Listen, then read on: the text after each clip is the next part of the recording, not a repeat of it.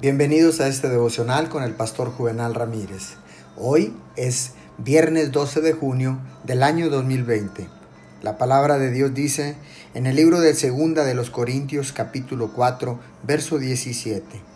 Pues los sufrimientos ligeros y efímeros que ahora padecemos producen una gloria eterna que vale muchísimo más que todo sufrimiento.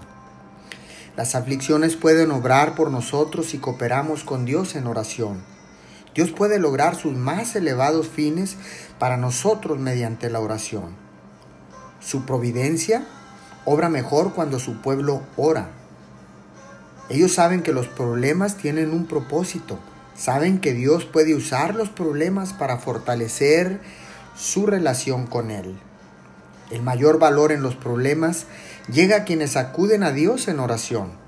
De hecho, el único modo de soportar los problemas pacientemente es orando. Y orando constantemente. En la escuela de la oración es donde se aprende y se practica la paciencia.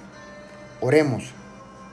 Padre Celestial, en esta mañana quiero aprender de mis problemas me inclino ante ti en oración porque sé que tú enviarás solución y enviarás respuesta. En el nombre de Jesús. Amén y amén.